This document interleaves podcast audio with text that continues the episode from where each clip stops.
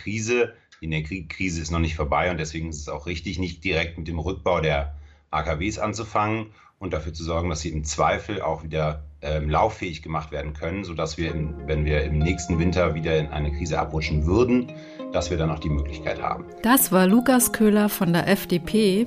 Seine Partei will die Atomkraftwerke weiter in Reserve halten, trotz des Atomausstiegs.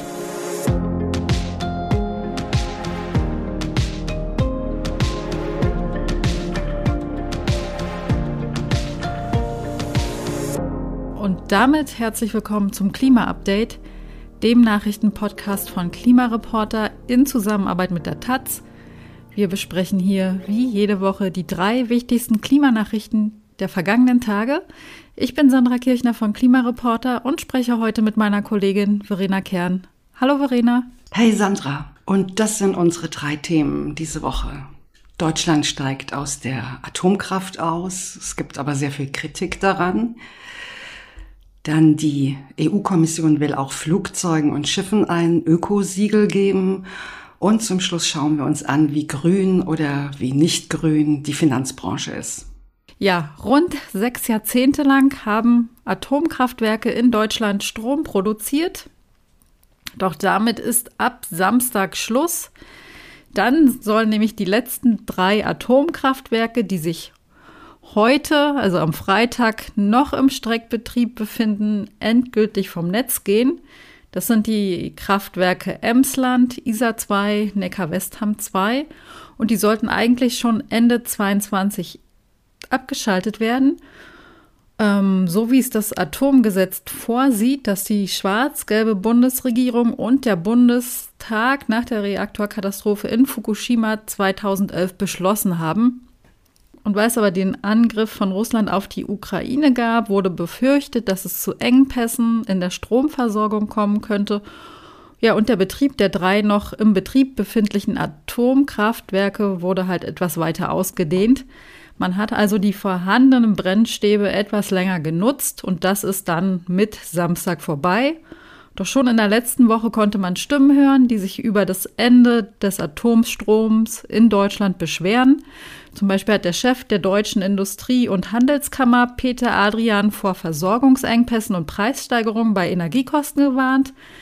Es gebe das Risiko von Ausfällen oder Einschränkungen bei der Energieversorgung. Und das sei eben ein Standortnachteil für die deutsche Wirtschaft und deshalb sollen die Atomkraftwerke weiterlaufen, bis die Energiekrise vorbei ist.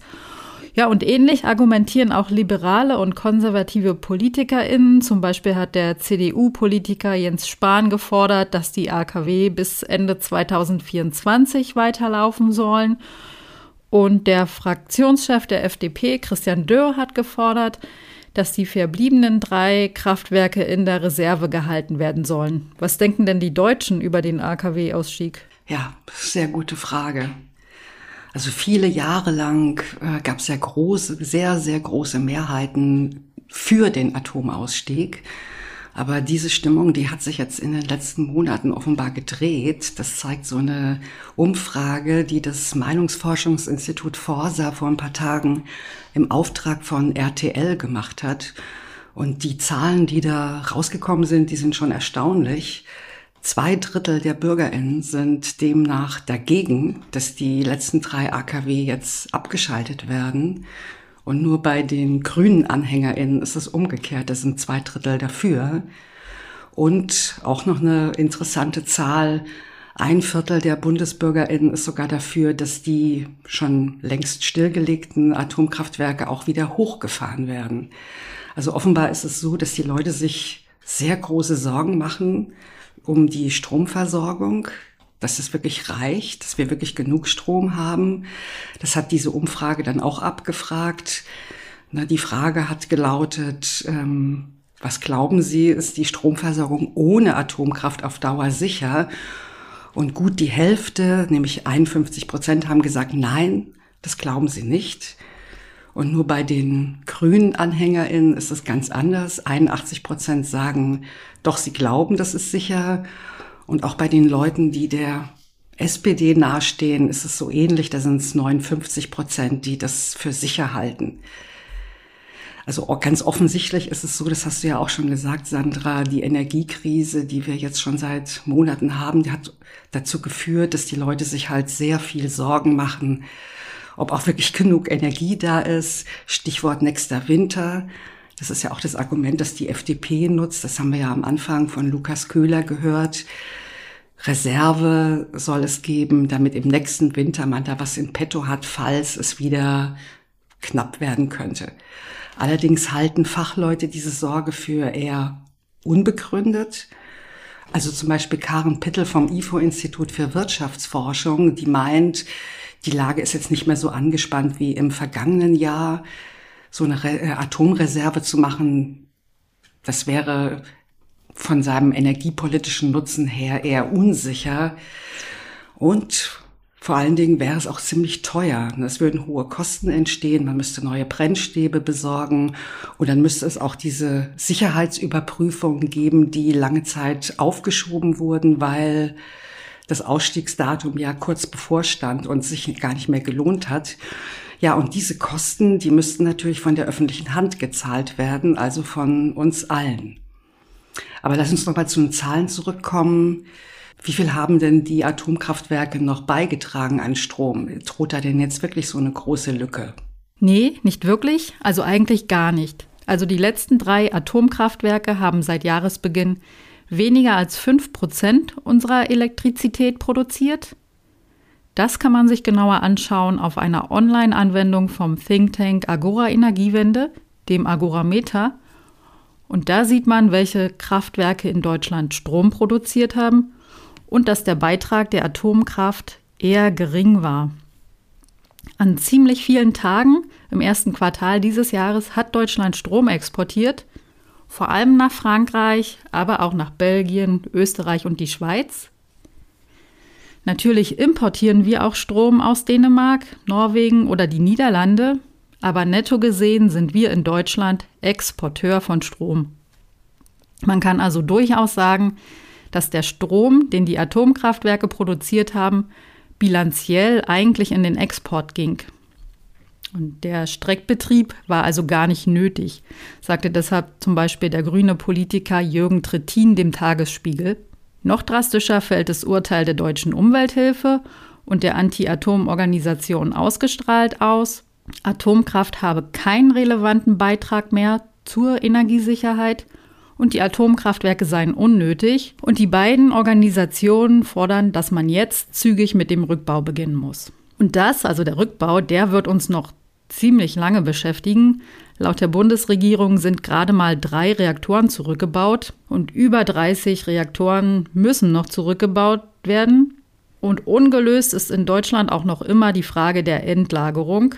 In Deutschland sind laut dem Bundesamt für die Sicherheit der nuklearen Entsorgung etwa 27.000 Kubikmeter hochradioaktiver Abfälle zusammengekommen.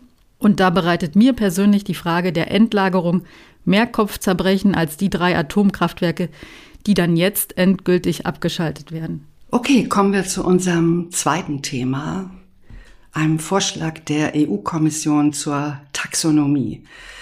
Die EU-Kommission will Schiffe und Flugzeuge in die Taxonomie aufnehmen und damit auch als grün einstufen.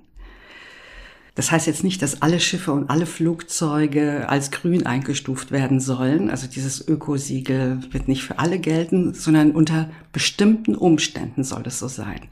Bei Flugzeugen ist es so, die sollen dann mit Antrieben neuester Bauart ausgestattet sein, also die dann effizienter wären als die älteren, um als grün eingestuft zu werden aber mit fossilen Brennstoffen können sie trotzdem noch fliegen.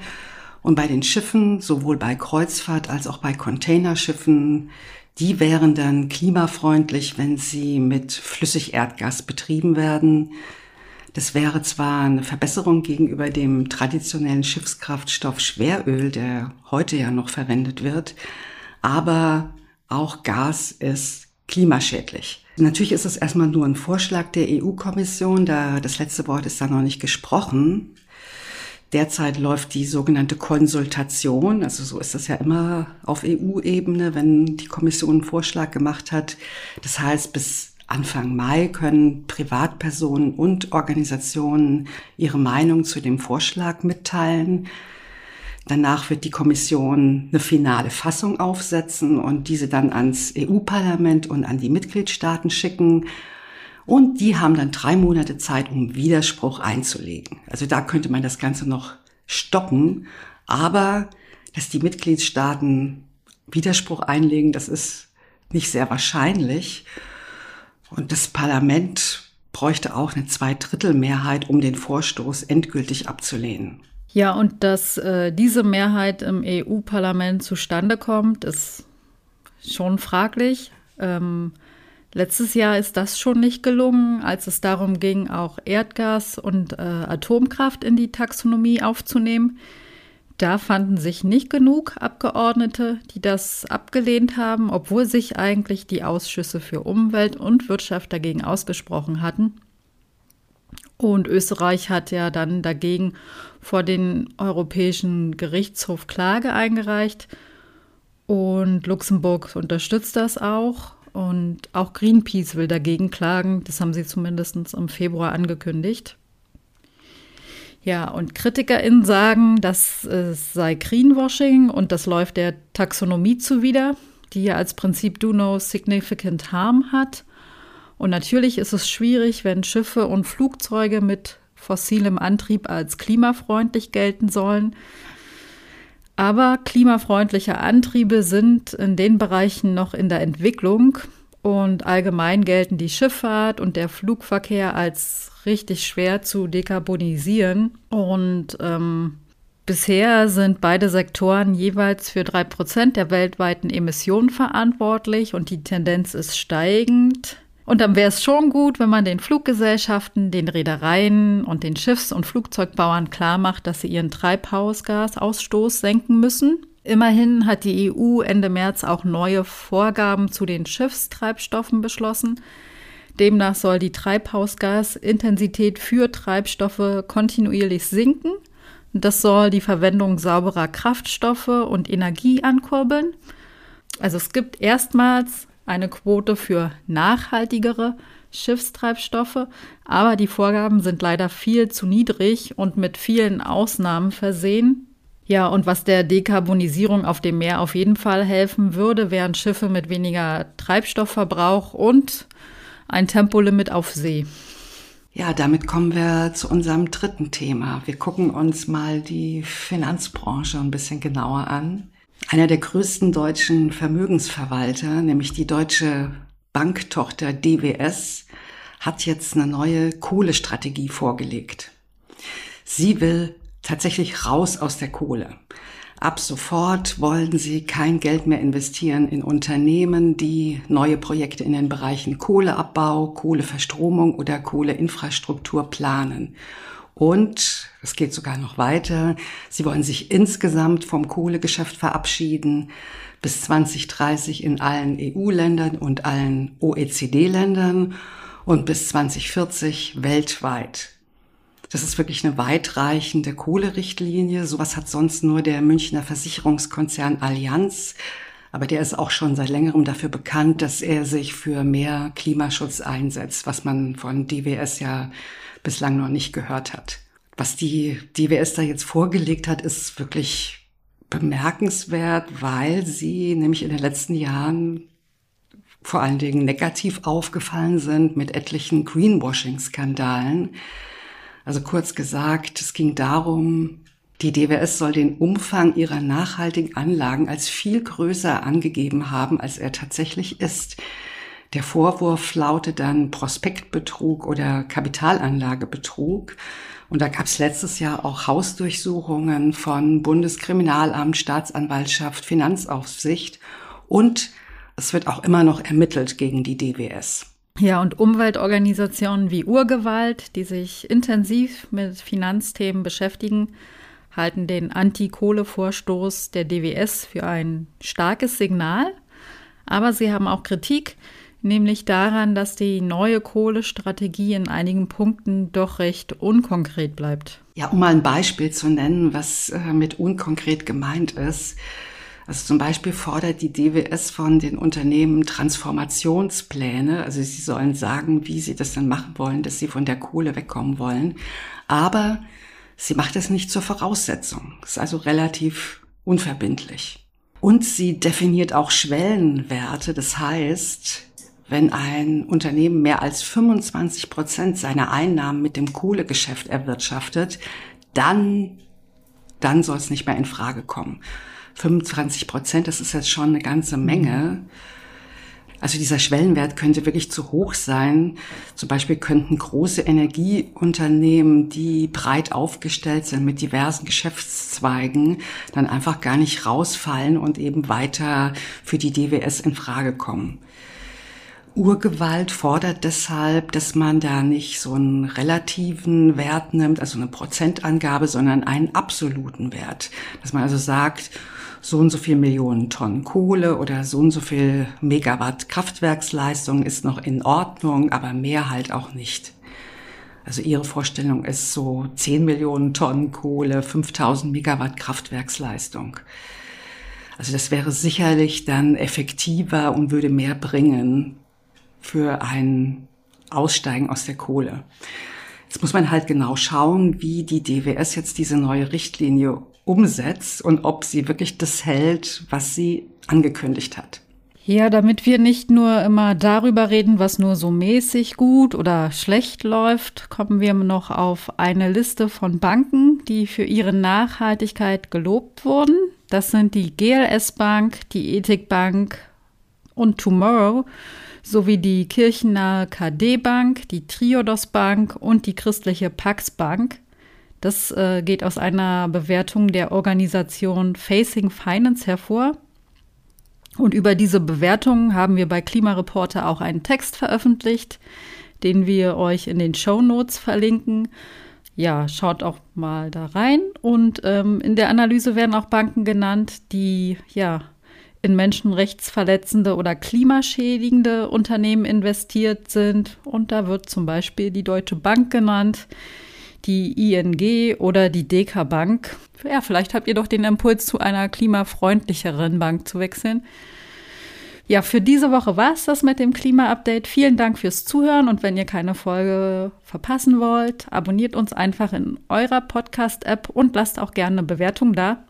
Und wenn ihr uns direkt erreichen wollt, schreibt einfach eine Mail an klima-update at klimareporter.de.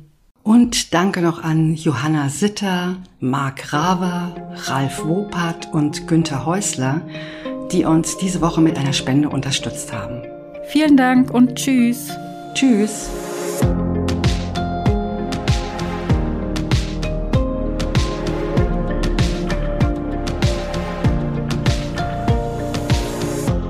Klima-Update ist ein Projekt des Klimawissen e.V. in Kooperation mit der Taz und der Taz Panther Stiftung. Es wird im Wechsel moderiert von Verena Kern, Sandra Kirchner, Katharina Schipkowski und Susanne Schwarz. Unser Produzent ist Christian Eichler. Ihr könnt unsere Arbeit mit einer Spende unterstützen. Dazu besucht uns auf www.verein-klimawissen.de.